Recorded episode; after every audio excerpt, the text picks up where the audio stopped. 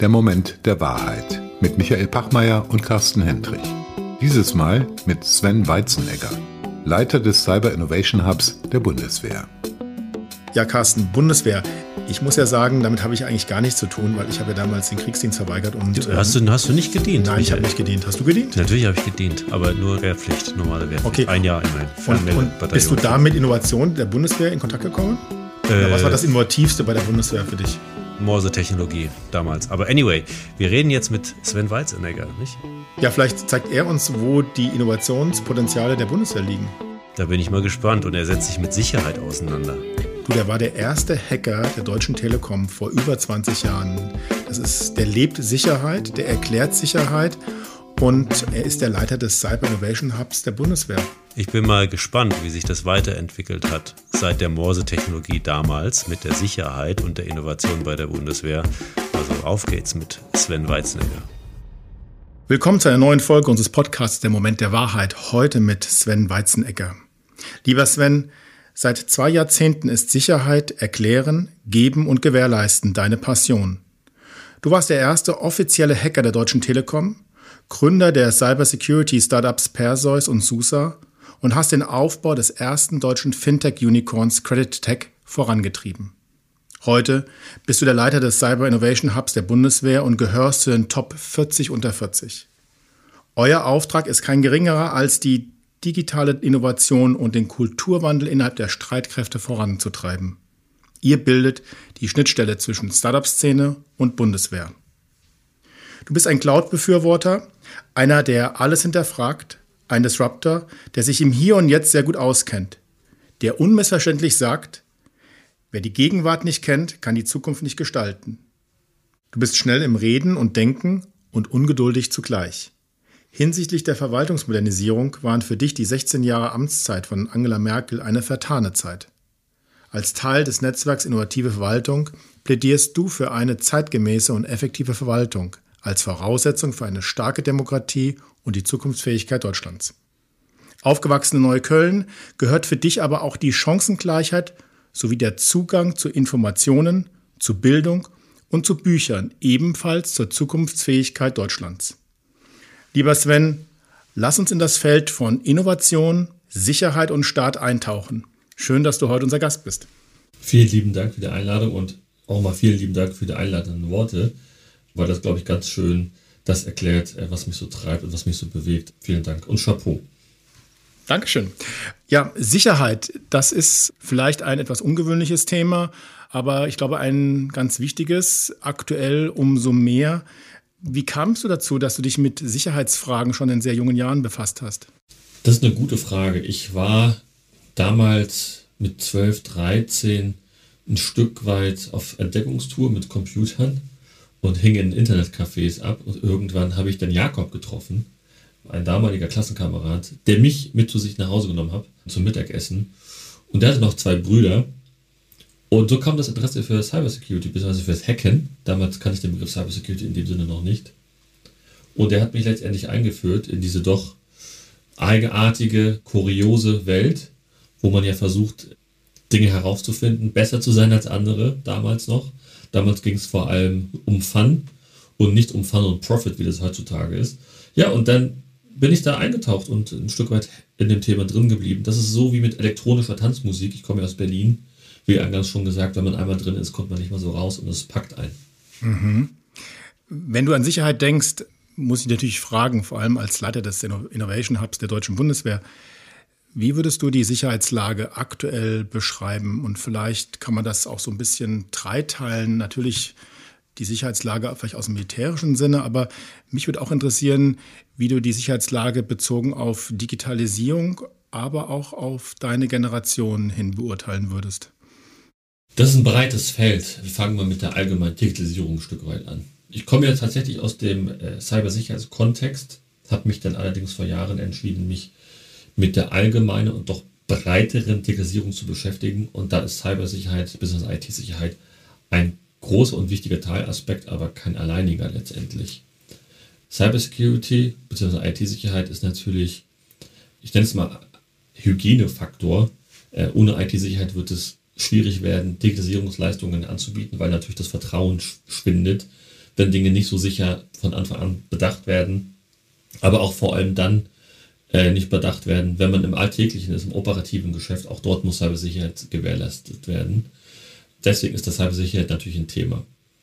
Auf die allgemeine aktuell, das ist, spielt ein Stück weit natürlich auf das an, nehme ich mal an, was gerade in der Ukraine stattfindet. Der russische Überfall auf ein souveränes Land, nämlich die Ukraine, ähm, stellt natürlich vieles Bestehende in Frage.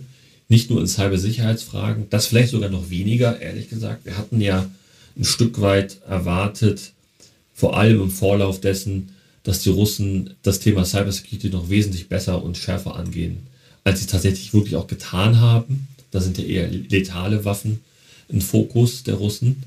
Wir lernen halt, glaube ich, durch die Ukraine auch so ein gewisses Sense of Urgency, Dringlichkeitsempfinden, nämlich für die Digitalisierung, weil man ja ganz gut sehen kann, dass Technologie und Innovation einen extremen Beitrag dazu leisten kann, dass eine Demokratie auch wehrhaft bleibt. Äh, mit anderen Worten, da greift eine Armee aus Russland einen souveränen Staat an, mit eher, ich würde mal sagen, Sowjet-Style-Mechanismen. Und äh, dagegen ist ein relativ kleineres Land, das nicht so aufgerüstet ist wie äh, Russland, sehr gut antwortet und sehr gut, sehr gut agiert, indem es innovativ denkt und handelt. Und ich glaube, das ist der wesentliche Faktor, was wir aus der Ukraine lernen, dass Innovation wirklich einen Staat wehrhaft machen kann. Kannst du vielleicht nochmal konkretisieren an ein, zwei Beispielen, was oder wo kann Digitalisierung an Sicherheit unterstützend tätig sein? Also wenn ich jetzt an Landes- und Bündnisverteidigung denke und wenn ich jetzt auf die Ukraine blicke, ist natürlich der Einsatz von Drohnen natürlich ein wichtiges Thema. Ähm, die Nutzung von Low-Orbit-Kommunikation, in dem Fall ist es halt Starlink, zeigt uns ja ganz deutlich, dass es dort einen extremen Wandel gibt. In früheren Tagen hätte man vielleicht 30 Minuten gebraucht von der Erkennung eines Panzers bis zur Erkennung der Position des Panzers, bis äh, dass ich meine Artillerie, die ja viele Kilometer weiter im, im Hinterland ist, etwa 30 Minuten benötigt. Da ist der Feind vielleicht schon längst weg. Und heute sprechen wir aufgrund von digitaler Transformation und Innovation davon, dass ich das Ziel erkenne und das Ziel weitergebe von 30 Sekunden. Also das ist, also destruktiver geht es, glaube ich, gar nicht. Ja. Ähm, und das hilft, verhilft den, den Ukrainern natürlich zu einem enormen Vorteil. Gibt es weitere Beispiele, wo auch vielleicht ihr im Innovation Hub unterstützt mit innovativen Entwicklungen? Oder seid ihr mehr auf die zivile Innovation fokussiert in eurem Innovation Hub? Nein, also wir lösen vor allem militärische Herausforderungen. Das ist unser Steckenpferd. Natürlich haben wir sehr viele zivile Anwendungen in Nutzung. Das ist auch ein großes Learning, dass äh, nämlich du, sogenannte Dual-Use-Anwendungen im militärischen Kontext auch genutzt werden kann und auch wird. Früher war ja der, das Militär der Treiber von Innovation und heutzutage lernen wir ja, dass äh, die zivile Welt eigentlich der Treiber ist. Stichwort DARPA früher in den USA. Und entsprechend nutzen wir äh, Dual-Use-Anwendungen. Ein aktuelles Beispiel ist zum Beispiel das Baugruppentracking von uns, was wir im Mechatronikzentrum in Jülich benutzen. Man muss sich vorstellen, dass Fahrzeuge in, äh, ins Mechatronikzentrum kommen und zerlegt werden. Und da sind 13 Fußballfelder, große Lagerhallen. Und diese Baugruppen, so nennt sich das, wiederzufinden, ist ein enormer Aufwand, wie man sich vorstellen kann. Ja, da, da wird am Tag Kilometer gelaufen. Ist natürlich gut für die Kalorienanzahl, ja, die zu verbrennen, ist natürlich aber ein enormer Aufwand. Ja, und wir haben es geschafft, mit digitalen Lösungen dafür zu sorgen, dass diese einzelnen Bauteile getrackt werden können, damit eben die Instandsetzung schneller funktioniert. Und das ist ein Projekt, was wir aktuell treiben. Ich fragte ja auch schon mal die Sicherheitslage deiner eigenen Generation. Spürst du als jemand unter 40 auf einmal mehr Unsicherheit? In einer Zeit, wo du ja großgewachsen bist, gab es ja in dem Sinne ja keine militärischen Auseinandersetzungen, keine Konflikte, zumindest nicht hier in Deutschland oder in, in der unmittelbaren Umgebung. Hat sich da was verändert in den letzten Jahren, Jahrzehnten bei dir, was dein eigenes Sicherheitsgefühl anbelangt? Definitiv. Ich komme ja ursprünglich aus Berlin-Neukölln, wie gesagt. Ich habe jahrelang in Berlin-Friedrichshain gelebt. Ich bin vor fünf Wochen umgezogen, endlich. Aber was man definitiv merkt, ist natürlich eine ganz andere Wahrnehmung dessen, was aktuell passiert und welche Auswirkungen das hat. Ich glaube, hätte ich in 2020, 2019 mit Menschen über die Bundeswehr gesprochen und über wie verhält sich Russland, dann wäre definitiv eine andere Reaktion gekommen, als sie heute ist. Heute muss man nicht mehr groß argumentieren, wieso es die Bundeswehr benötigt. Heute muss man nicht mehr groß diskutieren, wieso es die NATO benötigt. Und heute muss man auch nicht groß diskutieren, wieso die NATO und die Bundeswehr besser ausgerüstet werden müssen, insbesondere die Bundeswehr mit dem 100 Milliarden Paket. Das sind inzwischen ganz andere Diskussionen, weil natürlich die Menschen merken, dass das Thema näher rückt. Und ich hatte das Thema Sense of Urgency angesprochen. Je näher etwas rückt, desto dramatischer wird es für einen. Natürlich ist es nicht so, dass wir jetzt auf der Straße rumrennen in Angst. Das erleiden leider die Ukrainer aktuell. Und ich glaube, und das ist auch ein Learning, was ich schon aus Israel mitgenommen habe, was für extreme Unverständnis im Heimfreundeskreis immer gesorgt hab, hat, wenn ich versucht habe zu erklären, wieso Israel sich so verhält, wie sie sich verhält. Nämlich, die Nachbarschaft ist eine andere, als sie bei uns das nun mal ist. Und entsprechend muss man sich auch anders verhalten. Also die Diskussionen sind gänzlich andere geworden. Natürlich gibt es hier und da, das merkt man besonders auf Twitter, ich nenne das mal die Hasswellen und die Wutwellen. Ähm, und ich lese gerade von Joachim Gauck das Buch Erschütterungen. Da fließt natürlich ein Stück weit auch einher ähm, die Wut oder der Hass auf den vermeintlich bösen Westen. Und das wird dann so eine Melange an verschiedensten Themen, die da vielleicht Wut auslösen bei den Bürgern. Was mir natürlich große Angst macht, ihr ja auch, ihr seid ja auch bestimmt Twitter-Nutzer, also was man da an Tweets manchmal liest, da kann ich mich einfach nur noch wundern. Und inzwischen schalte ich das Thema Twitter dann auch immer ab, weil irgendwann ist auch mal Schluss. Das heißt, du machst gar nicht mehr so viel auf Twitter oder wie muss ich das verstehen? Also hier und da gucke ich natürlich äh, in mein Feed rein, was man so lernen kann. Es gibt aktuell gute Nachrichten manchmal, man lernt super viel. Aber seitdem Twitter ja einen neuen Chef hat, ist der Algorithmus, glaube ich, irgendwie so durch, dass man Sachen sieht, die man eigentlich nicht lesen möchte, weil sie auch so undifferenziert sind in ihren Darstellungen. Und auch falsch oftmals. Und wenn man dann reagiert, dann kriegt man auf einmal ganz komische Kommentare ja, und dann muss man einfach auf Durchzug schalten. Aber es ist ein interessantes Feld, also gerade auch dieses äh, digitale Feld der sozialen Medien. Wir haben ja ganze, das ganze Spektrum auch von sagen wir mal, psychologischer Kriegsführung ne? oder, oder Fake News, Deepfakes und diese ganzen Sachen, Falschinformationen und so. Das ist da bestimmt auch ein großes Thema für euch, oder? Definitiv. Wir beschäftigen uns aktuell mit einem Themenspektrum aus der Desinformation, nämlich wie wirken Memes oder wie kann man Memes äh, bewerten, ob das jetzt Satire ist oder tatsächlich Desinformation. Das ist jetzt noch nicht komplett spruchreif. Wir haben am 13.07. haben wir die MST-Zeitenwende bei uns hier im Hub, wo das Thema Desinformation als äh, Highlight-Thema äh, sein wird. Und da werden wir das besprechen. Definitiv ist ein Thema, ein sehr komplexes Thema, muss man sagen, weil natürlich aktuell sehr viel manuelles Analysieren stattfindet. Und das muss man natürlich versuchen, ein Stück weit zu automatisieren. Man wird den Menschen glücklicherweise nicht komplett los. Also es muss immer noch jemanden geben, der es bewertet. Aber es kann und wird hoffentlich den Analysten dabei helfen, die hohe Last an Meldungen, die sie analysieren müssen, doch zu reduzieren. Aber das hat eine ganz andere Qualität, ne? glaube ich, durch, die, durch das Internet. Also dieses Thema Desinformation. Ich nehme das zumindest so wahr, wie sozusagen hier auch agiert äh, wird und was das auch, welchen Effekt das auch hat auf die Menschen. Definitiv. Es passiert halt vor allem schneller, ja. rasanter als ich in den 80ern geboren wurde, in den 90ern kam so in den 2000ern so meine Internetzeit, war Wissen natürlich für mich total wichtig, auch soziale Medien. Und würde ich, würde ich auch immer für plädieren, dass soziale Medien per se gut sind. Ja. Aber was wir natürlich merken, ist, dass man, das haben wir jetzt mit den Wahlen in den USA jetzt erlebt in den letzten Jahren, wie schnell man Menschen erreichen kann, die eine gewisse vorgefertigte Meinung haben. Vielleicht ist der Begriff Narrative vielleicht falsch, ja, vielleicht zu hoch gestochen ähm, aber wie man da sehr schnell Dinge triggern kann. Und wir erleben jetzt mit ChatGPT, mit Journey, mit der Erstellung von Deepfake-Videos natürlich nochmal eine ganz andere Qualität in den Medien.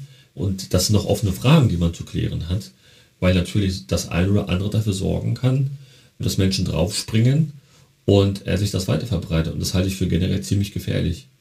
Carsten hat ja gerade zu Recht gesagt, das ist ja auch eine Bedrohung der persönlichen Sicherheitslage, aber auch der Sicherheitslage einer Gesellschaft. Ähm, gesellschaftliche Diskurse, Wahlen werden manipulativ gesteuert. Hast du das Gefühl, dass, dass in unserer Gesellschaft in Deutschland A, es zu wenig Wissen darüber gibt und B, wir uns da auch teilweise naiv verhalten im Umgang mit solchen digitalisierten Tendenzen? Also ich glaube, es gibt definitiv zu wenig Wissen. Die andere Frage ist allerdings natürlich, inwiefern und inwieweit können und sollen sich Menschen damit beschäftigen. Man darf ja eins nicht vergessen. So wie wir hier sitzen, wir sind alles Digitalos, würde ich mal sagen. Für uns ist das etwas sehr Natürliches, was wir dort erleben und auch ein natürlicher Zugang, Neues zu erlernen. Ich glaube, wenn man einen anderen Beruf halt aus einem anderen, ich nenne es mal Blase kommt, einen anderen Habitus und vielleicht anders groß geworden ist, dann hat man nicht so einen natürlichen Zugang zu Informationen und hat nicht so einen natürlichen Zugang dazu, Dinge zu erlernen und vielleicht auch in Frage zu stellen.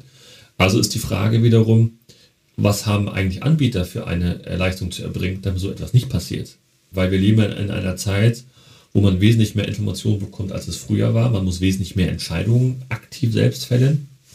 Und man darf, glaube ich, den Menschen auch nicht überfordern, sondern muss schauen, dass entsprechende Dienstleister, Anbieter entsprechend mit Technologie dort eingreifen. Also Technologie kann auch helfen, will ich damit sagen.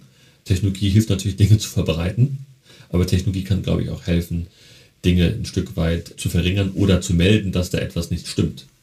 Jetzt hast du ja schon angesprochen gehabt, dass in anderen Ländern, USA, Israel, vornehmlich viel Innovation, auch gesellschaftliche Innovation, technologische Innovation aus Militärischen kommt.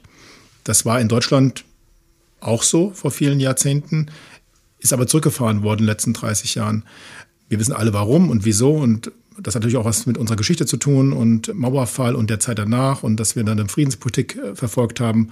Alles richtig. Aber glaubst du, dass das im Rückblick betrachtet ein Fehler war, da sich aus dem Militärischen bewusst herauszuziehen und damit auch ähm, Innovationskraft verloren gegangen ist? Oder andersrum gefragt, wer kann das kompensieren in Deutschland, diese Innovationsfähigkeit?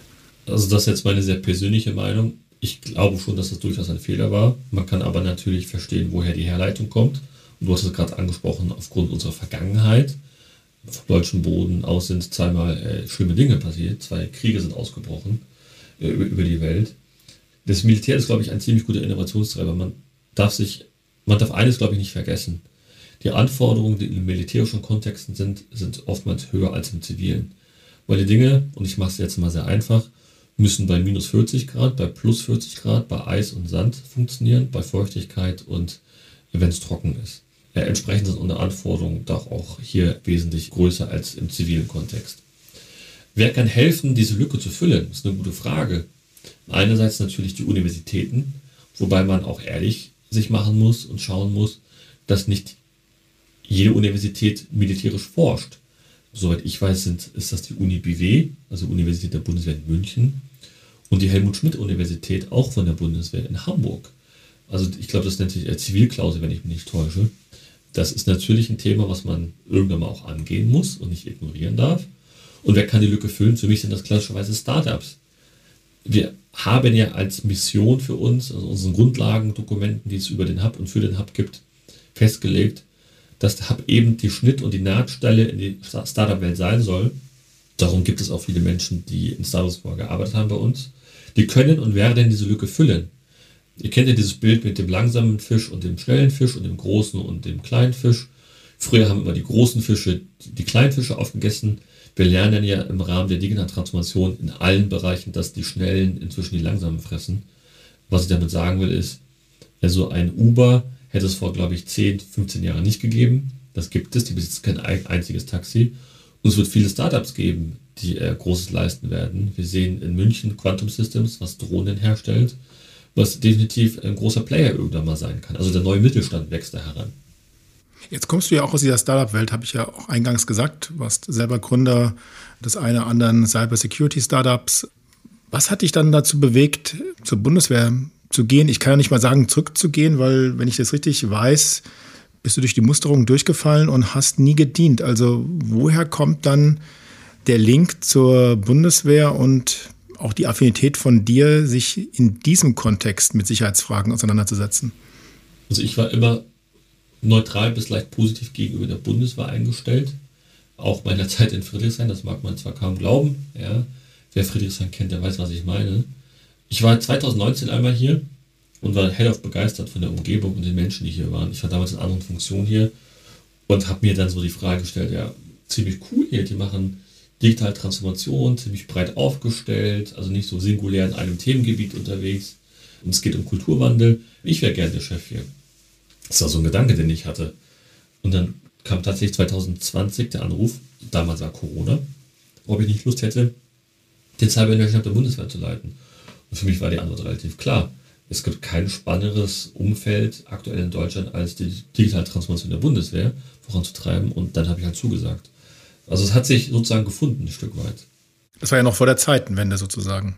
Exakt, das war noch vor der Zeitenwende. In meinem Kopf war schon immer Zeitenwende, muss ich sagen. Auch im Hub war schon immer Zeitenwende, weil Innovationseinheiten natürlich bestehendes Wissen und Handeln in Frage stellen, tagtäglich. Deswegen ist es auch nicht so gemütlich für Innovationseinheiten, nämlich wenn sie äh, auf alte, verkrustete Strukturen, auf tradierte Organisationen treffen, die natürlich versuchen, ihre bestehenden Prozesse und Verfahren und Denkmuster weiter zu nutzen, die ja in einer gewissen Art und Weise durchaus ihren, ihren Sinn haben und ihre Legitimität. Nichtsdestotrotz äh, muss man natürlich sagen, es gibt natürlich äh, Menschen, die gucken noch mehr nach vorne und gucken, dass da was am Horizont ist und das ist eine Innovationseinheit, äh, die eben nicht warten kann, bis irgendwann ein Gesetz kommt oder sich irgendjemand überlegt, na jetzt machen wir mal ein bisschen was. Ich hatte ja eingangs gesagt, Sense of Urgency, Dringlichkeitsempfinden. Entsprechend stoßen natürlich hier und da auf Grenzen auf Menschen, die vielleicht nicht so nicht mitziehen wollen, die muss man überzeugen. Aber auch nicht jeden kann man überzeugen. Das muss man auch ganz klar sagen. Viele wollen einfach nicht. Ich stelle mir das vor, das ist aber eine riesen, riesen Aufgabe, oder? In der Bundeswehr so einen, so einen Kulturwandel auch mit zu initiieren, zu treiben, weil ich meine, die sind ja eigentlich das Beispiel, das Rollenmodell für ne? Command-and-Control-Ketten, Hierarchie. Oder ist das ein Mythos? Wie siehst du das? Also ich kann mir vorstellen, dass wenn du sagst Agilität, Geschwind Innovationsgeschwindigkeit und solche, solche Ideen jetzt hm, in multidisziplinären Teams vielleicht auch zu arbeiten, ne, mit Startups zu arbeiten, dass das schon ein großer Kulturclash ist, oder? Das ist definitiv ein Clash, aber ich muss auch sagen, und ich bin ja jemand, der sehr gerne differenziert bei so etwas. Wir hören immer das Wort Agilität. Agilität als Lösung für alles. Das ist de facto nicht so. Es wird Bereiche geben in der Bundeswehr, aber auch in anderen Organisationen, wo Agilität gar keinen Sinn macht, ehrlich gesagt. Also wenn ich jetzt eine Betriebseinheit bin und meine Hauptaufgabe ist, Service Level Agreements zu halten, dann ist Agilität höchstwahrscheinlich nicht das richtige Mittel, um sein Ziel zu erfüllen. Und es mag Bereiche geben, den Bereich, den ich leite, wo es um Veränderungen geht, um aktive Veränderungen, da ist Agilität natürlich das richtige Tool. Also da würde ich immer, ich, ich habe in der Telekom äh, von einem Kollegen mal gelernt, bedarfsgerecht agieren. Weil wenn man nämlich überall rumgeht und sagt, na, Agilität ist jetzt die Lösung für alles, dann äh, verliert man die Leute auch, weil de facto ist es nicht so. Es muss immer dazu passen, was für ein Ziel man erreichen will. Und manchmal ist Command und Control auch das Richtige. Vielleicht musst du noch mal ein bisschen erzählen, wie man sich diesen Hub vorstellen kann. Jetzt waren wir beide, Carsten und ich, in den letzten Wochen bei dir in Berlin und haben uns das auf den zwei, drei Etagen angeguckt. Das ist schon echt beeindruckend, auch von den Räumlichkeiten, von den Menschen, die man da trifft. Vielleicht musst du unseren Zuhörern ein bisschen was erzählen, wie man sich so ein Innovation Hub im Staat, in einem Ministeriumsumfeld vorstellen kann. Ich glaube, da fehlt vielen die Fantasie. Mache ich super gerne. Und dann hole ich mal ein bisschen aus. Wir springen mal zurück in das Jahr 2017. Nämlich 2017 äh, wurde die Grundlagen gelegt, dass der Hub gegründet wird. Nämlich die Bundeswehr hat damals für sich erkannt, dass sie einen schnelleren und besseren Zugang zur sogenannten Cyber- und IT-Technologie benötigt. Und das täte sie damals noch ganz klassisch, nämlich mit der Rüstungsindustrie. Und die Rüstungsindustrie war damals und bis heute auch ein Stück weit sehr schwerfällig. Und damals gab es ja schon digitale Transformation hier und da. Ich hatte das Beispiel Uber genannt. Und hat sich dann überlegt, okay, wie kriegen wir das hin? In der klassischen Linienorganisation wusste man, es wird nicht klappen. Ja, nämlich wenn Neues auf alte Denkmuster stößt, dann wird es immer zu Problemen kommen. Also hat man 2017 das gegründet.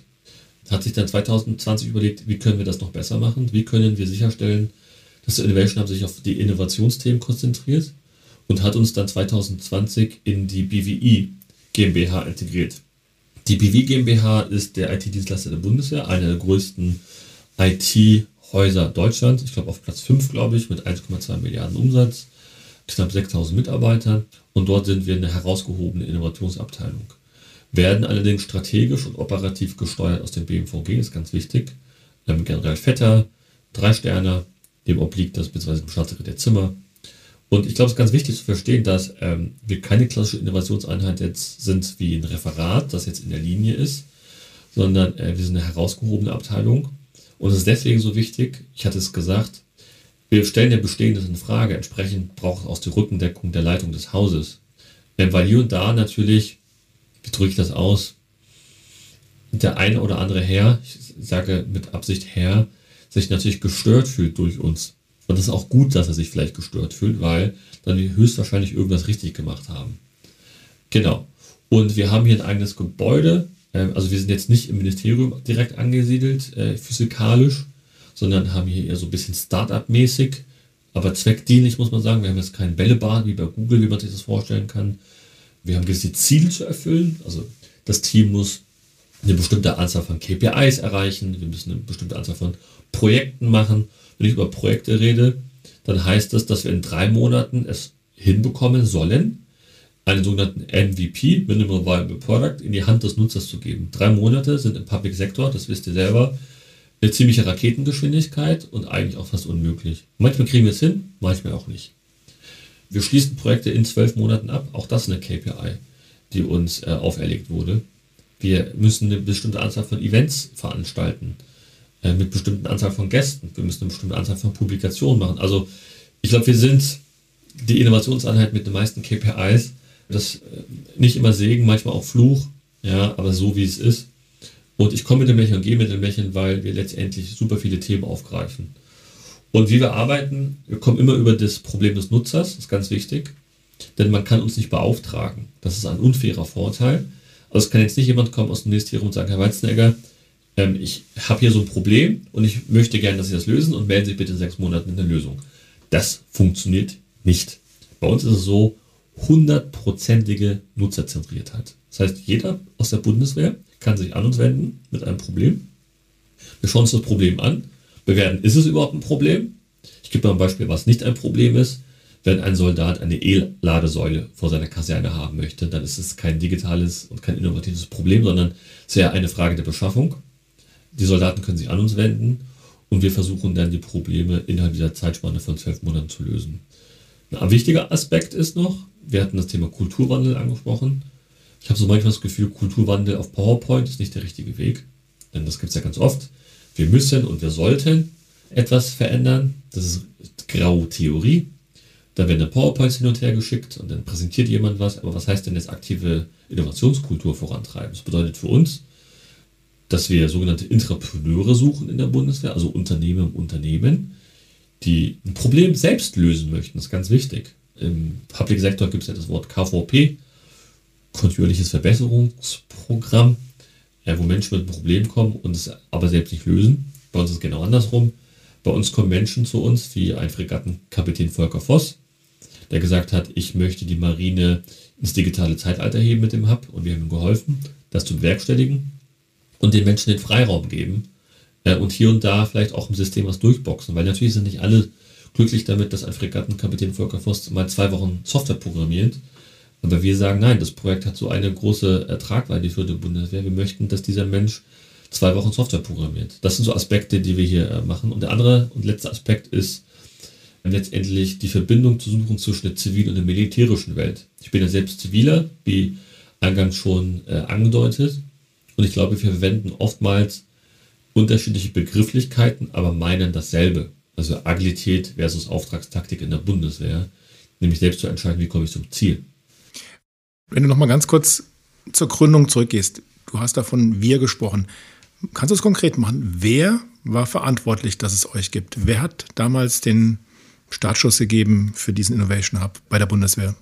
Die damalige Staatssekretärin und die Ministerin entsprechend. Kennst du die Motivation von den beiden Damen, warum die das getan haben und warum die das, was war deren Moment der Wahrheit vielleicht? Ich glaube, der Moment der Wahrheit, ich kann jetzt nicht für die sprechen, ja, aber ich kann mir vorstellen, dass natürlich die Trägheit einerseits der tradierten Organisation natürlich ein Punkt war, eben vielleicht Neues nicht zu erlauben und entsprechend auch einen Hub zu gründen, der nicht komplett Teil des Systems ist, aber auch nicht komplett draußen. Ich glaube, das ist ganz wichtig. Ich habe hier Menschen bei mir, die militärischen Hintergrund und zivilen Hintergrund haben. Die Mischung macht's. Andere würden jetzt sagen Diversität. Ich mache mal ein einfaches Beispiel.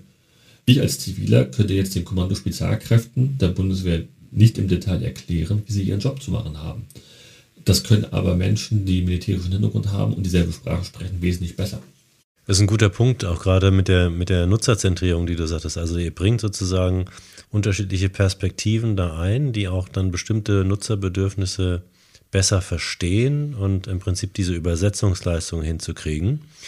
Aber wer kann jetzt sozusagen diese Bedürfnisse anmelden? Jeder. Also ihr habt einen strategischen Rahmen. Genau, das wäre interessant. Also kann auch der, der einfache Soldat, der sagt, ich habe hier eine Idee oder das und das sehe ich, weil ich sage mal, gerade so eine strategische Führung auf der Generalitätsebene, sage ich mal, die sehen ja vielleicht auch nicht alles, ne? was da Genau. wirklich den Einzelnen am Boden dann betrifft. Ne? Genau, wir kriegen natürlich auf die Generalität den Rahmen geschaffen und der Rahmen ist aber sehr breit. Ähm, der Rahmen ist halt, sich damit zu beschäftigen mit Cyber- und IT-Themen. Das ist der Rahmen und der andere Rahmen ist natürlich äh, das, das Team und ich entscheide, welches Projekt wir auch dann gemeinsam umsetzen, weil da gehen auch Ressourcen rein, also finanziell und auch Zeit, meine Mitarbeiterinnen. Und tatsächlich, das klingt total irre und total seltsam, aber es ist wirklich so, jeder Soldat kann sich an uns wenden. Sei es per E-Mail, per Twitter, per LinkedIn, per Instagram und wir nehmen dann Kontakt auf. Also die Hürde, an uns heranzutreten, ist extrem gering. Aber wie qualifiziert ihr diese Anfragen? Ich kann mir vorstellen, dann kommt ja vielleicht doch eine ganze Menge da irgendwie an. Ja. Oder trauen die Leute sich vielleicht gar nicht? Weiß nicht. Ne, das ist ein total guter Punkt. Ähm, als ich 2020 angefangen habe, war es noch so ein bisschen so, so ein bisschen Zufallsprinzip und ich habe versucht, dann äh, eine Struktur zu schaffen, damit das nicht mehr so ist. Wir haben einerseits verschiedene Formate entwickelt. Das eine Format ist, das gab es schon immer, da kommt ein Soldat auf uns zu und äh, wir hören uns die Idee an. Ähm, nichtsdestotrotz, und das ist ein guter Punkt, muss man es ja vergleichbar machen und kanalisieren. Das Team hat sich dann überlegt, wie können wir das machen? Wir haben einen sogenannten Defense Canvas Modell entwickelt. Das kennt ihr vom Business Canvas Modell höchstwahrscheinlich. Ihr habt bestimmt auch ein Buch äh, dazu bestimmt schon gelesen, ja. Also Revenue Stream, strategischer Partner etc., Key Messages und so weiter und so fort, was es alles so gibt in so einem Canvas Modell. Das passt natürlich nicht eins zu eins zu uns, wenn man ehrlich ist. Wir haben keine Revenue Streams in dem Sinne. Wir haben auch äh, das Thema Kosten nicht in dem Sinne. Und jeder ist angehalten, seine Idee auf Papier zu bringen. Das ist ein One-Pager. Klar, das ist ein bisschen Papier. Aber man muss sich vorstellen, wir gucken uns im Jahr fast über, ne, was heißt fast? Wir gucken uns mindestens 280 Ideen an. Nee, sorry, 240, mindestens. Das ist eine hohe Anzahl. Ähm, und das ist natürlich Vergleichbarkeit wichtig. Wir gehen auch in die Verbände selbst rein. Wir haben eine sogenannte Innovation Challenge gemacht mit der Logistik der Bundeswehr, wo wir viele tausende Soldaten erreicht haben. Per Roadshow vor allem auch. Also wir sind vor Ort gefahren, haben uns vorgestellt, haben auch aufgeklärt, was machen wir eigentlich, was können wir und was können wir nicht. Und haben in dem Rahmen 86 Ideen bekommen. Das haben wir dann über dieses sogenannte Defense Canvas Modell äh, kanalisiert, um die Vergleichbarkeit sicherzustellen. Und dann wird quantifiziert und qualifiziert. Und äh, wir haben für uns eine sogenannte Scorecard entwickelt. Jeden Freitag sitzen wir zusammen und besprechen die aktuellsten Ideen. Äh, die Ideen werden gepitcht. Manchmal von den sogenannten Innovation Managern, also meinen Mitarbeitern, die Innovationsprojekte machen, direkt. Manchmal aber auch von den Menschen in der Bundeswehr selbst, die die Projekte selbst vorantreiben, den sogenannten Entrepreneuren. So haben wir eine Vergleichbarkeit. Also man kann maximal 50 Punkte bei uns erreichen.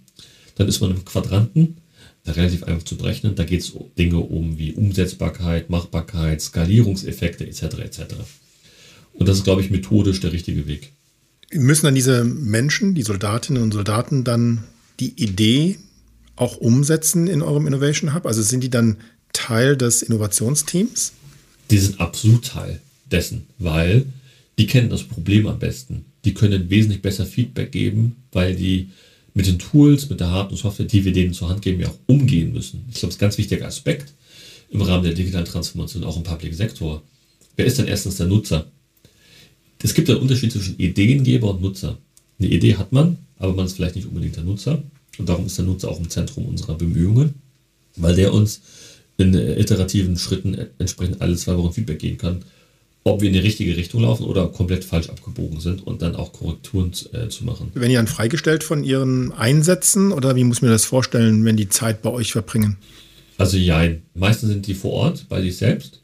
Das ist meistens auch ihre Extrazeit. Manche Vorgesetzte stellen das auch frei, wenn sie erkennen, dass eine große Relevanz ist. Wir haben uns mal die Frage gestellt, auch mal selbstkritisch, wieso funktionieren diese Projekte nicht? Und ratet mal, was das Learning war. Warum eure Projekte nicht funktionieren? Also einige. Viele, viele funktionieren, aber manchmal funktionieren Projekte nicht. Wir haben Daten dazu erhoben. Was glaubt ihr war der Hauptgrund, wieso man ein Projekt nicht vorankommt? Vielleicht fehlt das Commitment irgendwo bei denjenigen, Exakt. die das dann am Ende umsetzen ganz, ganz sollen genau. oder entscheiden genau. müssen, dass diese Idee auch wirklich dann Realität wird? Ganz genau. Also Commitment war der Grund Nummer eins, wie so ein Projekt nicht vorankommt. Man muss ja wissen, in der Bundeswehr die sogenannten Stehzeiten oder Verwendungszeiten der Soldaten und Soldaten manchmal nur zwei, drei Jahre. Darum sind wir auch so schnell oder müssen so schnell sein, weil die Menschen dann vielleicht auch irgendwann weg sind, in neuen Positionen, neue Aufgaben übernommen haben. Der nicht kommunizierte Nutzer ist das Problem Nummer eins. Darum achten wir immens drauf, dass der Nutzer, der uns Problem geschildert hat, auch an der Problembehebung mitarbeitet. Also der kann halt nicht gehen und sagen, jetzt habe ich gepitcht und jetzt melde ich mich nicht mehr. Das funktioniert nicht. Solche Projekte brechen wir auch rigoros ab, weil wir wissen, dass das nicht funktionieren wird wie ist dann praktisch, gibt es, es muss ja dann sowas wie ein Handover auch geben, wenn du sagst, also ihr bringt so eine Idee bis zum MVP, irgendwie alle sechs bis zwölf Monate oder drei bis zwölf Monate, habe ich jetzt irgendwie verstanden, ne? Ja. Und dann muss es ja eine Qualifizierung dann geben, dieser MVPs, die einige ja. sterben dann vielleicht, andere werden in Projekte überführt. Also da gibt's, muss ja so eine Art Handover geben, oder? So stelle ich mir das vor. Ja, genau. Also Projekt würde ich das jetzt nicht nennen in der Bundeswehrwelt. Das ist ein festgelegter Begriff, festgesetzter Begriff. Aber tatsächlich ist es so, erstens zum Start selbst des MVPs gibt es natürlich Kickoff-Termine, es gibt äh, Zwischenrunden etc. etc. etc. Wir schreiben am Ende dieser Zeit einen sogenannten Abschlussbericht. Unser Bedarfsträger, so nennt sich das, ist das ZDBW, Zentrum für Digitalisierung äh, in der Bundeswehr, was letztendlich dafür zur Sorge tragen hat, dass die Dinge, die wir erfolgreich verprobt haben, auch in die Bundeswehr eingeführt werden. Das natürlich spannender Fall, weil natürlich wir manchmal schneller sind als die Planung selbst. Ich glaube, das, das muss man wissen und verstehen. Denn so Planungen der Bundeswehr im Public Sektor laufen über Jahre, wenn nicht sogar Jahrzehnte. So, dann kommt so eine Innovationseinheit, eine neue Idee, hat ein neues Problem erkannt, das noch nie jemand auf dem Schirm hatte. Und entsprechend dauert das ja, wenn Haushaltsgelder müssen angemeldet werden und so weiter und so fort. Das dauert alles. Und wir haben einen sogenannten Mechanismus, der nennt sich Aufrechterhaltung von Prototypen wo wir eben diese Aufrechterhaltung, so nennen wir das, zwischenfinanzieren, bis die wahre und richtige Implementierung kommt. Ich weiß nicht, ob ihr den Begriff Tal des Todes kennt. Also nicht, nicht, im, nicht im Kontext Bundeswehr. Ähm. Ja, das ist wahrscheinlich so dieses, ne, wenn die Idee sozusagen irgendwie am Tiefpunkt ist, so würde, so würde ich interpretieren, wenn du nicht weißt, wie du weiterkommst, so steckst du ein bisschen fest und dann Exakt. musst du da durch, ne? Ah, okay, also, okay. Genau, genau. Wo auch dann die Gefahr besteht, dass die Idee stirbt, weil sich kein drum genau. kümmert oder weil es nicht weitergeht oder weil ähm, Menschen nicht entscheiden, Geld, Zeit, Ressourcen dafür weiter zur Verfügung Ganz genau. zu stellen. Mhm, okay. Ganz genau. Aber das ist kein Bundeswehrproblem. Das ist ein Problem, der gesamten Public Sektor betrifft. Denn ich hatte ja gesagt, die Idee ist manchmal schneller als die Planung. Und auch der MVP ist meistens schneller. Also haben wir den Mechanismus geschaffen, eine Brücke zu schlagen zwischen den zwei Seiten des Tales, ja, und haben diese Aufrechterhaltung durch die BWI sichergestellt, wo eben diese Prototypen für zwei bis drei Jahre aufrechterhalten werden. Und wieso ist das so wichtig? Man hat ja einen Nutzer, der extrem begeistert und interessiert ist an der Lösung und die auch funktioniert. Man hat ein Bedürfnis gestillt, man hat ein Problem gelöst. Diesen Menschen, diesen MVP wegzunehmen, das kann man denen nicht erklären.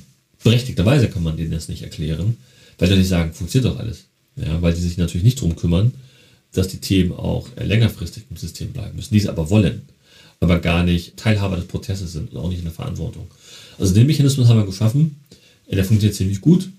Und das ist ein Thema, was mich natürlich extrem treibt im gesamten Public-Sektor, dafür zu sorgen, äh, dass die kleinen Dinge, die Innovationseinheiten machen, irgendwann auch skalieren können. Wer sind denn die Menschen, die in diesem Hub arbeiten? Ich habe verstanden, ihr seid so ungefähr 40 Leute, die bei euch im Hub arbeiten. Kannst du mal charakterisieren, welche Personen das sind, was für Kompetenzen die haben? Das ist ein total bunter Haufen. Also das sind knapp 45 bis maximal 51 Menschen haben wir bei uns. Ich glaube, 50% Frauenanteil haben wir. Da bin ich schon mal stolz. Das ist aber sehr natürlich gewachsen. Das war jetzt nicht in dem Sinne geplant. Wir haben, ich, ich breche das mal von oben auf, wir haben knapp 50% zivile Kräfte, wie ich das bin. Wir haben 50% Menschen mit soldatischem Hintergrund. Die teilen sich nochmal auf in sogenannte aktive Soldaten, also Soldaten, die Dienst in der Truppe ohnehin tun, die zu uns abkommandiert werden für zwei, drei Jahre in Übereinkunft mit den Vorgesetzten. Dann haben wir sogenannte Reservedienstleistende. Also Menschen, die mal Dienst geleistet haben, zurück in die Wirtschaft sind, die in der Reserve sind und sagen, naja, ich würde dem Land gerne etwas zurückgeben. Sei es jetzt für zwei Wochen, die zu uns kommen, sei es jetzt für bis zu zehn Monate. Hier auch mein Appell an alle, wer Reservedienstleistende ist, kann sich gerne an uns wenden, an mich wenden. Wir suchen immer gerne händeringend Menschen aus der Wirtschaft, die mal für ein paar Wochen und ein paar Monate Projekte machen möchten. Vom Hintergrund her, äh, wenn man jetzt mal auf die, auf die Kenntnisse guckt, dann sind es sehr viele Menschen, die aus dem, aus der, aus dem Projekt, aus dem IT-Projektmanagement kommen.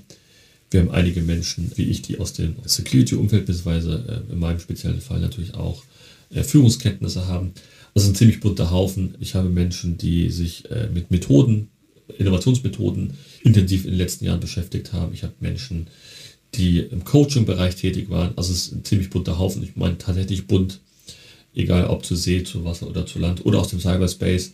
Bei uns jeder willkommen, egal ob äh, mit Haare, ohne Haare, bunte Haare, Sneaker, nicht Sneaker. Das ist das Schöne hier. Und ein anderer schöner Aspekt ist, wir nennen uns alle Habler, Hablerinnen. Auch wenn ein Soldat zu uns kommt, der fühlt sich total wohl, weil in der Bundeswehr ist es ja so durchaus so, dass man auf die Schulterklappen guckt, wie viele silberne Sterne und goldene Sterne hat man drauf oder Streifen. Bei uns ist das so nicht so. Äh, bei uns ist jeder gleich und jeder hat entsprechenden Vertrauensbonus von mir von Anfang an verdient. Vielleicht dazu noch im Rahmen von Leadership. Ich habe in der Telekom gelernt, Vertrauen muss man sich verdienen, was ich ziemlich albern finde, offen gesagt. Denn wenn man sich für einen Job entscheidet und Bewerbungsgespräche im Vorfeld hatte, hat man eine aktive Entscheidung getroffen, dass man einen gemeinsamen Weg geht. Und äh, bei mir hat jeder Mitarbeiter, die Mitarbeiterin direkt Vertrauen. Da muss man das nicht, nicht verdienen. Das ist Unsinn. Das, was du so beschreibst, das geht mir jetzt gerade so durch den Kopf.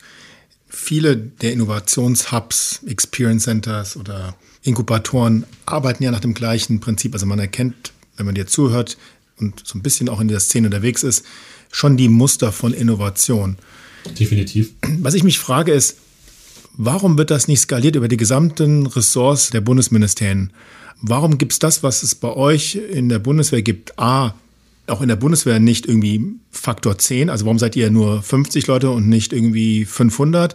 Und warum gibt es das so in der Ausprägung nicht auch in anderen Ministerien? Das müsste doch eigentlich eine Blaupause sein, die man sehr leicht skalieren kann weil ihr habt ja eigentlich alles schon dargestellt. Den Prozess, die Methoden, die Governance, die Menschen, die Art und Weise, wie ihr kulturell zusammenarbeiten wollt. Also es ist ja eigentlich alles da. Absolut d'accord. Also wir sind tatsächlich in der Blaupause, darum haben wir auch sehr oft Besuch bei uns im Hub, die lernen möchten, wie machen wir das. Ich glaube, erstens war das eine super mutige Entscheidung damals, 2017, das zu machen. Trotz vieler Widerstände, trotz vieler, die mitzeichnen wollten. Manchmal muss man auch gewisse Schritt auch überspringen bei solch einer Gründung. Ja, wieso das andere Ministerien nicht machen? Ich stecke nicht in den anderen Ministerien, ehrlich gesagt, um das äh, konkret zu beantworten. Aber ich glaube, hier und hier, hier und da fehlt der Mut. Ich glaube, hier und da fehlt die Perspektive drauf, dass Innovation etwas sehr Wertschöpfendes ist, etwas Positives beizutragen hat. Wir erleben das ja durchaus mit der Diskussion um KI und Arbeitsplätze und auf der anderen Seite erleben wir, dass es nicht genug Menschen gibt, die die viele Arbeit machen kann. Also Innovation als etwas Positives äh, zu sehen, fällt, glaube ich, doch vielen schwer, weil vielleicht auch Ängste da sind. Aber wie gesagt, ich kann das für andere Ministerien nicht in Gänze beantworten. Ich glaube, manchmal wird Innovation auch als Kostenfaktor gesehen, was ich sehr schade finde. Ich glaube, Innovation kann dafür sorgen, dass gewisse Prozesse effizienter, vielleicht sogar effektiver werden. Aber es ist ein wichtiger Punkt, also auch inwiefern auch wirklich Transparenz geschaffen wird über die Wirkung, die ihr erzeugt. Das ist ja auch immer so ein, so ein Thema. Ne? Also die KPIs, die man da jetzt vielleicht anwendet, könnte ich mir vorstellen, sind auch etwas andere gegebenenfalls, als wie man sie jetzt zum Beispiel in der Wirtschaft hätte, wo man sagt, ich, ich optimiere etwas, wo ich irgendwie einen klaren Revenue oder einen klaren Business Case in dem Sinne habe, Kosteneinsparungen, was auch immer. Es muss ja irgendwie auch ein, ein System geben von Messkriterien, so stelle ich mir es zumindest vor, wo ihr die Wirkung auch transparent machen könnt. Und damit hätte man ja auch eine Argumentationsgrundlage. Also wenn man die Wirkung transparent macht, hätte man die Argumentationsgrundlage auch für eine Skalierung, theoretisch. Ne? Also ich sage ganz also, genau. Das ist ein guter Punkt. Ich glaube, der Vergleich zur Wirtschaft ist, glaube ich, ganz wichtig. Ich, besonders zu Startups. Startups sind sehr transaktional getrieben. Also da wird jeden Tag auf KPIs geguckt. Äh, ist das Google AdWords jetzt zwei Cent billiger als vorgestern und kann ich da Kampagnen steuern? Ne? Also es ist ein ganz anderer Druck letztendlich. Das hat man im Public Sektor in dem Sinne nicht, äh, weil man keinen Umsatz macht. Ja, also auf welches Konto überweise ich jetzt äh, Geld äh, fürs BMVG? Das ist jetzt nicht so einfach, ja, äh, oder in anderen Ministerien. KPIs vielleicht dazu, das ist auch ein Learning und aus vielen Diskussionen, die wir haben, die ich auch persönlich habe, ist, dass KPIs sehr auf Output getrieben ist. Also da müssen Zahlen erreicht werden. Output ist nicht Outcome und auch nicht Impact. Ich glaube, es ist ganz wichtig zu unterscheiden. Ja? Also wir sind noch sehr in dieser Output-Denke unterwegs. Das muss sich meiner Meinung nach ändern, wenn wir digitale Transformation erzielen wollen. Welche Wirkung wollen wir eigentlich mit Projekten erreichen? Das ist ja das Wesentliche. Ich habe eingangs gesagt, wir haben KPIs zu erfüllen. Das reicht mir aber nicht. Denn KPIs manifestieren immer den aktuellen Zustand. Und ich kann rückblickend gucken, wo hat vielleicht etwas nicht funktioniert. Äh, wir haben 2020, als ich angefangen habe, meine allererste Managementmaßnahme OKRs einzuführen, also Objective Key Results, wurde bestimmt hier im Podcast auch schon mannigfaltig diskutiert, indem ich dem Team ermögliche und dem Hub ermögliche, sich strategisch besser und anders auszurichten und dort die KPIs, die ich von extern bekommen habe, einzubetten. Also KPIs manifestieren den aktuellen Zustand, den aktuellen Status, helfen aber nicht unbedingt bei der Weiterentwicklung einer Organisation, weil KPIs sagen halt nicht, fokussiere dich jetzt drei Monate auf die Marine. Ich mache mal ein einfaches Beispiel. OKRs helfen uns allerdings zu sagen, wir fokussieren uns auf drei Monate auf die Marine und erfüllen dazu noch unsere KPIs, die wir vom BMVG haben. Ja, das ist eine Steuerungsmöglichkeit, die ich implementiert habe. Wir haben mehrere OKR-Champions ausgebildet. Wir sind jetzt, glaube ich, im elften Zyklus. Wir machen alle drei Monate, sitzen wir hier zusammen und verhandeln, diskutieren, streiten uns vielleicht auch ein bisschen, versuchen zu verstehen und zu ergründen, was die Ziele sind und verabschieden dann ein sogenanntes Set, das, das Hub-Set. Drei Tage, 90 Tage äh, wissen, in welche Richtung man geht. Ich wurde mal kritisiert vom Mitarbeiter, ja, diese drei Tage, da kann ich Projekte nicht machen.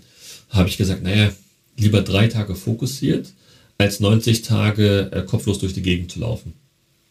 Das war meine Antwort darauf, weil OKRs uns immens helfen, gemeinsam, transparent mit einem Bottom-up-Approach festzulegen, wo wollen wir eigentlich gemeinsam hin, weil es nämlich dafür sorgt, dass die Menschen committed sind. Ich glaube, ein ganz wichtiger Punkt im Public Sektor, da kommen irgendwelche Ziele von oben und keiner weiß eigentlich, wofür man das macht.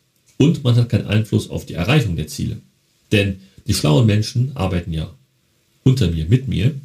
Die wissen wesentlich besser als ich als Leitung, wie man dahin kommt, wo ich hin möchte. Aber wo siehst du nochmal den Unterschied zwischen OKRs und, und KPIs? Das habe ich nicht ganz verstanden. Also wo ist für dich der qualitative Unterschied zwischen diesen beiden Ansätzen der Steuerung? Ja, also mit KPIs kann ich tagtäglich steuern. Ja, mit OKRs steuere ich strategisch.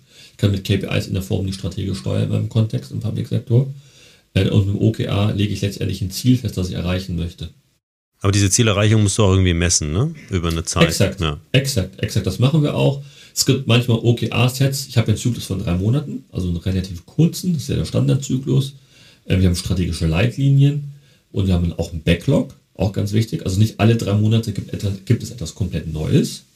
Wenn wir jetzt zum Beispiel das Thema Kultur haben, ist ja Kultur kein Thema für drei Monate nur, sondern Kultur streckt sich ja über eigentlich die gesamte Zeit einer eine Entität, insbesondere eine Innovationsabteilung. Und das kann ich in drei Monatsscheiben packen. Das hilft den Mitarbeitern auch sich auch zu orientieren, woher kommt das eigentlich? Und es hilft, einen Fokus zu setzen, weil KPIs helfen nicht, einen Fokus zu setzen. Also wenn ich als KPI das Ziel habe, 25 Projekte zu machen, sagt die KPI nicht, zu welchem Thema und zu welcher Streitkraft ich vielleicht einen Fokus setzen möchte. Das kann, das, das kann die KPI nicht. Das kann aber OKR. Ist ja schon interessant, was du gerade ansprichst, weil in den 90er Jahren gab es ein ein Verwaltungssteuerungsmodell, was sehr betriebswirtschaftlich orientiert und ausgerichtet war und ist. Das heißt, auf einmal sind Bürgerinnen und Bürger sind zu Kunden geworden, man hat doppelte Buchführung einführen wollen, man hat auch KPIs eingeführt, man hat angefangen, Verwaltung und damit auch den Staat zu organisieren und zu steuern wie ein Wirtschaftsunternehmen. Und ich glaube, darin liegt meines Erachtens auch ein, ein Grund, warum viel an Verwaltungsinnovation auch auf der Strecke geblieben ist, weil man einfach verstehen muss, dass das zwei unterschiedliche Systeme sind. Die Verwaltung und der Staat, die auch einer politischen Logik folgen in einer parlamentarischen. Demokratie und einem Wirtschaftsunternehmen, was äh, ganz anderen Zielsetzungen, Intentionen und ja auch Glaubenssätzen am Ende des Tages unterliegt. Wie spürst du Kosten die? vor allem und vor allem an Kosten. Ne? Genau. In, der, in, der, in der Verwaltung denkt niemand an Arbeitsstunden. Gibt es in dem Sinne nicht. Habe ich nicht erlebt. Genau. Man sagt dazu EDA-Kosten. In der Wirtschaft ist es anders. Da muss man dich stündlich produktivieren. Richtig, man hat aber versucht, jetzt auch staatliche Leistungen unter diese Produktions- oder Produktivitätslogik zu bringen und äh, kommt natürlich an seine Grenzen, weil es einfach auch Aufgaben gibt im infrastrukturellen Bereich, die halt eben nicht kurzfristig wirken, sondern langfristig. Also wenn ich Schulen baue, wenn ich ähm, Energieversorgung, Infrastruktur ausbaue, Stichwort erneuerbare Energien, oder wenn ich auch in Sicherheit investiere, dann ist das eben nichts Kurzfristiges, sondern dann sind das langfristige Effekte, die einen gesellschaftlichen Nutzen haben. Und das wird eigentlich bei betriebswirtschaftlichen Sichtweisen nicht beachtet. Ja, das ist ein guter Punkt, weil ich glaube, man muss gut und besser kommunizieren, welche strategischen Ziele habe ich eigentlich. Und die gehen halt länger als vier Jahre, wie du gerade gesagt hast. Ich glaube, darauf wollte es auch ein Stück weit hinaus, ja, dass er sich alle vier Jahre die Richtung ein Stück weit ändert. Und das kann es nicht sein. Aber das ist doch eigentlich ein Thema, oder? Also wir reden ja immer von den Elefanten, wenn wir von der Verwaltungsmodernisierung sprechen. Es gibt Elefanten im Raum, die alle kennen, aber keiner fängt an, diese Elefanten aus dem Spielfeld zu nehmen, die dafür verantwortlich sind, dass Verwaltungsinnovation, Modernisierung nicht in der Art und Weise abläuft, wie wir uns das alle als Bürgerinnen und Bürger wünschen und oder auch viele Mitarbeiterinnen und Mitarbeiter in der Verwaltung gerne sehen würden. Und ich glaube, einer dieser Elefanten ist nämlich genau dieser Unterschied von zwei verschiedenen Logiken. Einmal der Verwaltungslogik, die auf Bewahrung und Verbesserung und Effektivität aus ist, und eine politische Logik, die halt in ganz anderen Zyklen läuft, nach ganz anderen Grundsätzen abläuft, wo es wichtig ist, dass ich alle vier Jahre auf der Bundesebene wiedergewählt werde.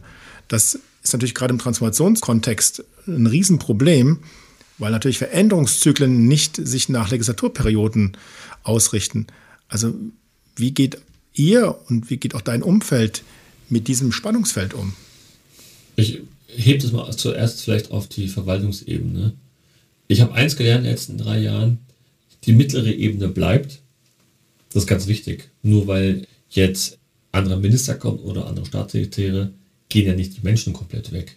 Darum ist es wichtig, dass so Vereine wie Next e.V. gibt, die ja von der Ann-Kathrin Riedel äh, gemanagt wird, eine gute Freundin von mir, dass sich Menschen auch über oder nach den vier Jahren noch weiter unterhalten und sich austauschen, weil das sind die, die am Ende im Maschinenraum sitzen und dafür sorgen müssen, dass die Dinge umgesetzt werden. Unser Zeithorizont vom Hub ist ja ein gänzlich anderer als jetzt äh, von einer Forschungsinstitution. Ich mache mal, ich versuche das mal bildhaft zu machen. Man hat zwei Achsen. Die eine Achse ist Zeit und Geld und Risiko. Und es gibt Forschung, die geht über 10, 15 Jahre. Da werden höchstwahrscheinlich die Menschen, die da sitzen, in 10, 15 Jahren das nicht mehr miterleben, ehrlich gesagt. So. Das hat einen Grund, wieso ich das gleich sage. Oder ich, ich, ich versuche es gleich zu erklären. Wir sind eher unten links. Also wir forschen ja nicht. Wir sind absolut anwendungsnah. Wir nehmen Dinge, die es schon auf dem Markt gibt, verändern hier und da gewisse Gegebenheiten, um den militärischen Herausforderungen auch gerecht zu werden. Wir lösen Dinge hier und jetzt. Also dadurch entsteht auch ein anderer Druck. Darum habe ich auch, trete ich auch ganz anders auf mit einer gewissen charmanten Penetranz gegenüber Stakeholdern, weil ich jetzt erleben möchte und auch morgen, dass die Dinge, die wir jetzt im Hub tun, auch morgen umgesetzt werden. Das ist letztendlich auch das Erbe aller der Hubler hier. Die werden alle noch erleben, dass ihre Themen, die sie angeschubst haben, umgesetzt haben, auch in die Pro Produktion irgendwann kommt. Und das ist, glaube ich, ein großer Unterschied. Und wenn man diesen Druck verspürt, ähm, eine ganz andere Geschwindigkeit an den Tag legt. Ein anderer Punkt, Sven, ist auch ein Elefant, der mir immer wieder begegnet. Der Vorwurf oder die Feststellung aus Seiten der Verwaltung, wir bekommen ja gar nicht die Menschen, die Fähigkeiten, die wir benötigen. Wir können die gar nicht einstellen, weil die Menschen, die mit einem IT-Background kommen könnten, passen überhaupt gar nicht in unsere Tarifvertragsstrukturen hinein. Die können nicht in die entsprechenden Tarifgruppen eingegliedert werden. Also die Art und Weise, wie ich Leute rekrutiere, wie ich Leute in einer Tarifentgeltgruppe eingruppiere, das scheint für viele in der Verwaltung auch ein Grund zu sein, zu sagen, wir bekommen gar nicht die Fähigkeiten, die wir benötigen. Siehst du das ähnlich oder hast du da andere Erfahrungen gemacht und hast du deswegen auch andere Erfahrungen gemacht, weil ihr doch ein bisschen freier seid von diesen ähm, Rahmenbedingungen, als wenn ihr wirklich Teil der Ministeriumshierarchie wärt? Also definitiv ist es bei uns anders. Wir sind ja Teil einer GmbH. Hat, wir haben andere Rahmenbedingungen. Das hat Vorteile, sehr viele Vorteile. Gewiss. Ich hadere allerdings mit dem Thema, naja, unsere Voraussetzungen, die wir definiert haben, sind, passen nicht zu IT-Lern, wir können nicht gut Geld zahlen. Erstens ist ja Geld nicht immer alles, sondern Purpose, Sinn und Zweck ist ja auch durchaus ein Thema, was ja Teil zu einem Gesamtpaket fällt. Und ich störe mich an diesem Thema Regelungen. Also irgendjemand hat diese Regelung ja mal aufgestellt. Und ich habe es ja eingangs gesagt, ich stelle vieles in Frage. Und ich, frage mich immer bei so Regelungen, in Gesamtdeutschland übrigens, aus irgendeinem Grund hat ja jemand diese Regel aufgestellt, wieso kann man diese Regel nicht verändern? Ich verstehe es ehrlich gesagt nicht. Ja, das ist äh, Papier, schwarz auf weiß, also kann man die Regelungen vielleicht auch mal ändern, damit eben das, was du gerade beschrieben hast, nicht passiert. Weil wir wollen ja nicht, dass die Besten immer direkt zu den großen Unternehmen gehen, sondern für den Staat arbeiten.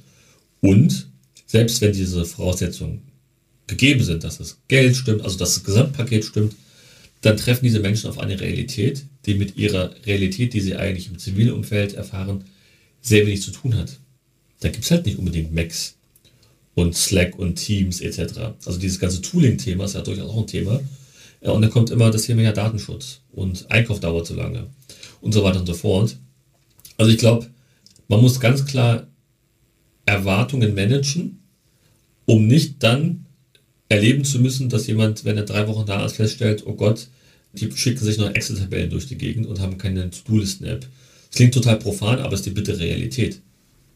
Diese Elefanten, von denen ich gerade gesprochen habe, die sind in der Tat aus dem Feld zu räumen. Und ich glaube, dazu braucht es an vielen Stellen einen politischen Willen, weil auch die Hausspitzen äh, in dem Ministerium, in der, in der Regierung ja von Politikerinnen und Politikern besetzt werden. Also zu sagen, ähm, ich verändere die Tarifentgeltgruppen, ist am Ende eine Frage des Parlaments und des Haushaltsausschusses und des politischen Willens. Genauso zu sagen, wir setzen mal die politische Logik dieser Kurzfristigkeit des Schielens auf die nächste Wahl mal außer Kraft und investieren jetzt mal hier in langfristigen Aufbau von Infrastrukturen.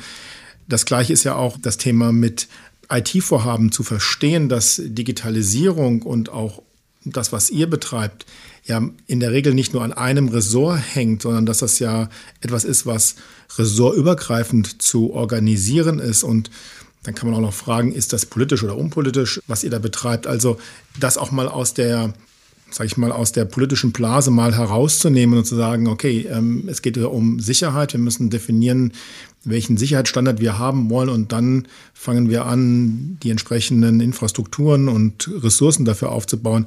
Das sind für mich ehrlicherweise alles Themen, die man über einen Common Sense lösen müsste, aber die natürlich einen politischen Willen bedarfen. Ja, und ich würde den Bogen noch weiterspannen. Die Frage ist doch, was wollen wir als Gesellschaft? Wollen wir eine Gesellschaft, die Digitalisierung als Chance versteht oder als Risiko? Weil dann hat, glaube ich, auch, ich bin jetzt einfach naiv, die Politik auf der Rückendeckung weil wir erleben es ja durchaus auch in den Medien und ihr erlebt das ja auch, dass wenn mal etwas nicht funktioniert, wird direkt draufgehauen. Das heißt, ich kann die Verwaltung und den Ministerium durchaus verstehen, wenn sich an gewisse Dinge nicht trauen, weil irgendjemand kommt immer um die Ecke und weiß es immer besser. So, ich erlebe das ja teilweise auch. Wir machen ein Projekt, man postet was auf LinkedIn oder Twitter und drei Minuten später hat irgendjemand die, irgendwas gefunden, was vielleicht angeblich nicht funktioniert. Da frage ich mich ja, wozu haben sich meine Leute jetzt eigentlich sechs Monate damit beschäftigt, wenn du mir nach drei Minuten sagst, was nicht funktioniert. Ich glaube, das ist eine gesamtgesellschaftliche äh, Thematik. Wo wollen wir eigentlich hin und wie wollen wir uns verhalten, wenn wir auf etwas Neues stoßen wollen, Neues erleben wollen und Fortschritt sicherstellen wollen? Und ich bin ein großer Star Trek-Fan, das hatten wir im Eingangsgespräch, glaube ich, mal diskutiert. Ja. Da geht es um Fortschritt und Utopien. Äh, wo wollen wir eigentlich hin? Und dass es total okay ist, auch dass das nicht funktioniert und da nicht irgendjemand kommt und wieder draus eine Geschichte baut. Ich erlebe es leider oft so, dass Fehler gesucht werden, um jemanden ins Abseits zu stellen. Das ist auf Dauer, glaube ich, nicht gesund. Und für Innovatoren übrigens auch nicht, weil wir brauchen eine hohe Resilienz. Weil Fehler machen ist Teil unserer DNA. Das gehört einfach dazu, dass mal etwas nicht funktioniert. Das Wichtige ist, daraus zu lernen. Ja, beziehungsweise ist das ja auch dieses Phänomen, was einem ja auch in der Wirtschaft immer wieder begegnet, dass du natürlich mit Widerständen dann zu tun hast. Ne? Transformation ist natürlich auch nicht immer Kuschelkurs. Also da geht es ja darum, auch eine Position zu vertreten, zum Beispiel ein Zukunftsbild zu vertreten. Das ist das eine Thema, was wir schon diskutiert, dass wir eine Langfristigkeit in der Perspektive brauchen, aber auch dann diese Perspektive auch zu vertreten. Und oft ist es ja dann so, dass man sich dann verstrickt ne, in solche politischen Diskussionen, wo es eben darum geht, eigentlich Vorhaben zu blockieren. Und weil man keine Kultur hat, auch mit diesen Widerständen umzugehen. Und man verstrickt sich dann irgendwie und kommt eigentlich nicht vorwärts und beschäftigt sich dann mit diesen Dingen, mit diesen Widerständen irgendwie umzugehen und kommt gar nicht mehr in so eine inhaltliche Diskussion rein, dass Ab, man wirklich vorwärts kommt. Ne? Also absolut, absolut d'accord, was das angeht. Und es ist natürlich ein schwieriges, äh, ein großes Dilemma, was wir haben, dass wir uns da nicht um Inhalte kümmern, sondern um, wie geht's wem. Es hat auch ein bisschen was mit Ego, glaube ich, zu tun, ein Stück weit. Ja. Und äh, wir müssen uns dann, glaube ich, als Fortschritts der Gesellschaft verstehen und akzeptieren, dass gewisse Dinge über längere Zeit anzudauern haben und den Weg dann auch gemeinsam gehen. Weil die Frage ist doch eher, was passiert eigentlich, wenn wir es nicht machen? Das muss man sich vorstellen. Wenn man auch mal auf die Landkarte guckt, dann gibt es Länder, die sind extrem hungrig nach Digitalisierung, nach Transformation. Wir können in Süden der Welt gucken, in Afrika. Das sind die Diskussionen ganz andere, weil die noch nicht so einen hohen Wohlstand haben wie wir, die Digitalisierung als Chance begreifen und nicht als, als Hindernis oder als Risiko. Ich glaube, es ist eine sehr deutsche Debatte. Ich weiß nicht, ehrlich gesagt, ob es die Debatte auch woanders im Ausland gibt, weil das kann ich nicht ganz überblicken. Aber gucke ich mich mal in den Nord- und Europa um, dann ist, glaube ich, ein ganz anderes Selbstverständnis, wenn es darum geht, Neues zu wagen und auszuprobieren. Und ich würde mir wünschen, äh, dass es in Deutschland mehr stattfindet. Und ich hoffe, dass der Hub einen kleinen Beitrag leisten kann, indem wir diese Welt miteinander verbinden, als Role Model fungieren und zeigen, im Kleinen geht es.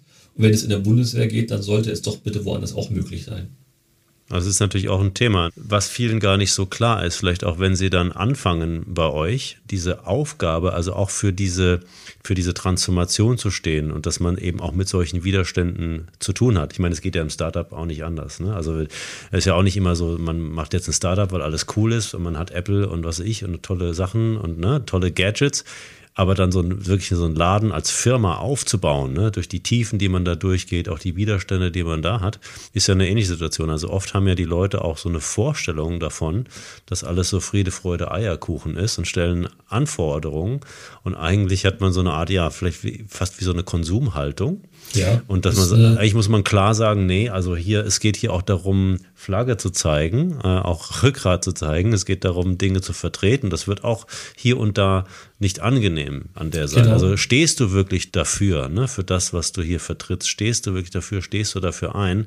Und bist du Teil auch dieser, ja, eigentlich ist es fast wie eine Art Bewegung, ne? Kann man ja fast ja, definitiv. Ich meine, Innovation wird sehr oft romantisiert als würde man jetzt jeden Tag hier sitzen und Club Mate trinken. Auch das habe ich schon gehört von IT in der Bundeswehr. Aber Innovation ist ein verdammt harter Job. Also man braucht eine hohe Resilienz, weil man ständig hinfällt und man muss auch ständig wieder aufstehen und daraus lernen, uns besser zu machen, damit es im Land vorankommt, weil zugucken möchte ich auch nicht. Wäre es vielleicht auch nochmal ein Punkt zu sagen, wir diskutieren auch das Thema Sicherheit anders.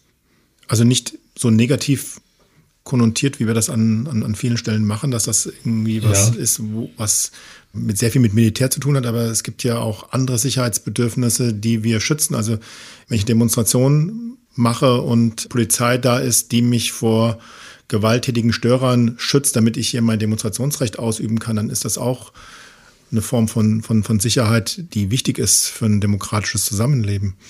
Also definitiv. Ich meine, ich bin jetzt eher im IT-Sicherheitsumfeld unterwegs gewesen Daher kann ich, glaube ich, eher dafür sprechen, dass es ja durchaus sehr oft negativ konnotiert wird. Sicherheit muss und sollte sich als Enabler verstehen. Das fängt aber auch in den Köpfen derer an, die sich mit IT-Sicherheit auskennen, weil ich durchaus manchmal das Gefühl habe, dass sich ja Expertinnen ein Stück weit sich als Gatekeeper verstehen. Es hilft ja nicht, nicht zu sagen, TikTok, Instagram und Facebook ist alles böse, wenn diese Leistungen für die Menschen die nicht sich jeden Tag mit IT-Sicherheit beschäftigen, einen Mehrwert erzielen. Das ist eben der Punkt. Es muss Hand in Hand gehen, was das Thema angeht. Ansonsten werden wir die Leute irgendwann abhängen und das Land wird abgehangen sein, wenn wir nicht nur über Risiken die ganze Zeit sprechen, sondern vor allem auch die Chancen, die das Digitalisierung bietet. Und man kann ja Risiken auch mitigieren. Das ist ja ganz wichtig. Das ist ja kein Schwarz-Weiß, das ist ja keine 0 und 1. Es mag höchstwahrscheinlich Risiken geben, die man nicht wegdiskutieren kann und sollte. Das will ich gar nicht äh, zur Seite schieben. Aber man sollte nicht immer so nifty-grifty sein, sondern auch mal gucken, welchen Mehrwert eigentlich erzielt eine gewisse Leistung für den Menschen da draußen. Siehe Gesundheitswesen. Ich war letztens in Singapur Und wenn ich mich nicht täusche, hat jemand erzählt, dass äh, für Krankenwagen die grüne Welle freigeschaltet wird, damit die schnell äh, durch den Verkehr kommen. Und der Patient ist eingecheckt, äh, die Ärzte wissen, was er hat, was Vorerkrankungen hat und Allergien. Das hilft den Menschen ja am Ende sogar nur. Also einen anderen Blick darauf wäre schön begegnet dir gerade auch an, an, an, der Ecke, kommt mir ein Gedanke, ist ja auch immer diese, dieses Spannungsfeld mit Datenschutz an der Ecke. Ne? Also du hast jetzt das Gesundheitsbeispiel gebracht, ne? mit der Krankenakte oder wie auch immer. Ne? Also wenn ich weiß, wer liegt in dem Krankenwagen, welche welche Verletzung hat der, dann schalte ich vielleicht die grüne Welle. Ja, wenn ich weiß, das ist ein Fall, der jetzt nicht so kritisch ist, dann muss ich vielleicht nicht. Ne? Also genau diese, diese Sachen.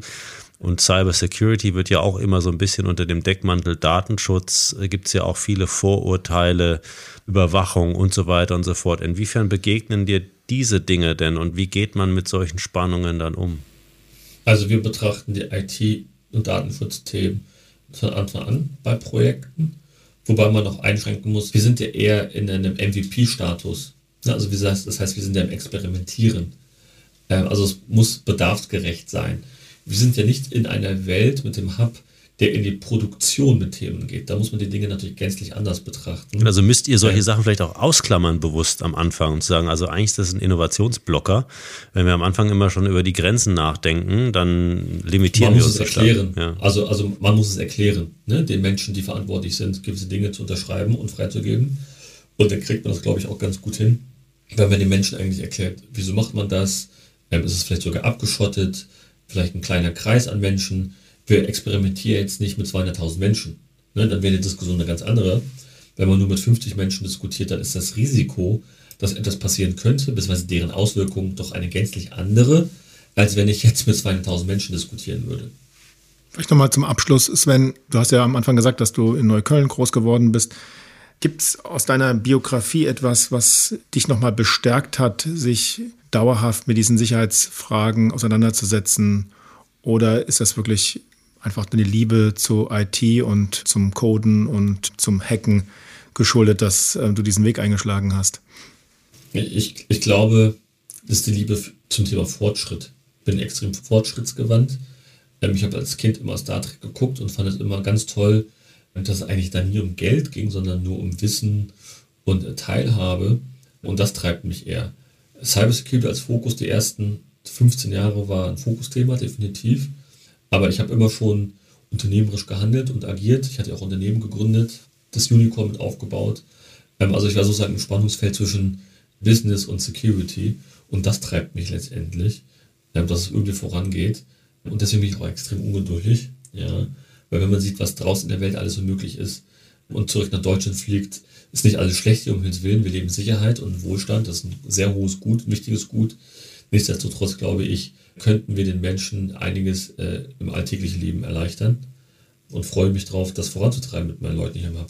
Dann, Sven, wünsche ich mir, dass du deine Ungeduld beibehältst, kultivierst und dass du das auch an dein Team weitergibst, weil ich glaube, dass auch diese Menschen, die in einem System immer wieder auch als Störerinnen auftreten, unheimlich wichtig sind, damit wir anfangen, unsere Organisationen, unsere Verwaltungsstrukturen, unsere Umfelder, in denen wir wirken, ständig zu hinterfragen. Und ähm, so haben wir dich erlebt als jemanden, der Dinge in Frage stellt. Das ist, glaube ich, eine ganz, ganz wichtige Fähigkeit. Behalte dir dabei. Vielen herzlichen Dank für das sehr interessante und inspirierende Gespräch und auch das Verständnis dafür, wie Innovation auch in dem Sicherheitsumfeld gelingen kann. Alles Gute euch. Vielen Dank. Hat mir sehr viel Spaß gemacht. Der Moment der Wahrheit. Überall, wo es Podcasts gibt.